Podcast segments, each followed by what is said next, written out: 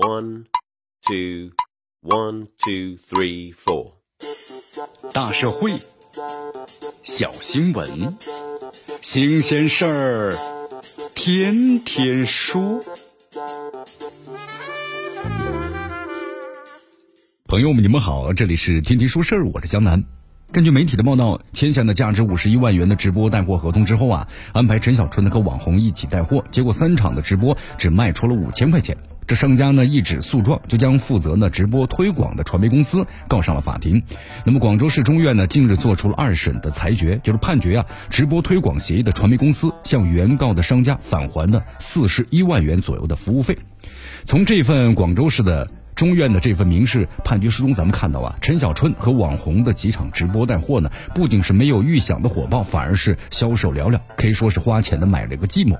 那么关于这个花钱请明星、请网红的公司来说呢，自然感到这钱花的不值，付出五十一万元，竟然只换来了五千元的销售额，真是赔了夫人又折兵。这法院呢就依法判决直播推广的协议公司返还四十一万元左右的服务费，为商家呢减少了实际损失。但是靠这个明星直播带货，仅仅卖出五千元这样的结果，颇值得一些企业呀去反思一下。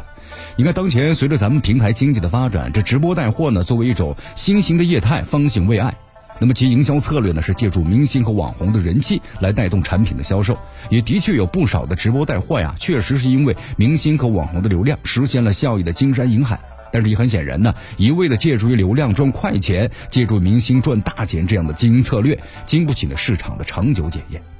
一款产品，咱们说了，能不能得到消费者的青睐，必然会取决于商品本身的价值。那么换句话说呢，消费者需要的是商品的本身，而并不是明星网红带货。因此，对于一个消费者而言呢，这产品质量才是王道，那么物美价廉才有最大的市场。相反，如果是一款劣质产品呢？有明星网红为情的是摇唇鼓舌就能够火遍全网，恐怕也并非呢真实的市场需求，注定的是长久不了的。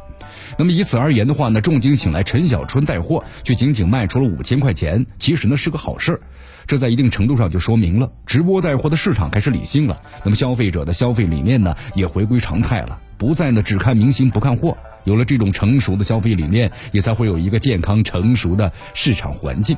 事实上，也只有呢，当商品的销售多少呢，真正取决于商品本身价值的时候，这市场啊才会越来越理智、越来越健康和成熟。因此，这陈小春带货仅卖了五千块钱，提醒一些企业啊，与其跟风呢，热衷于明星和网红带货，不如咱们的认认真真的做好产品，扎扎实实的赢得大市场。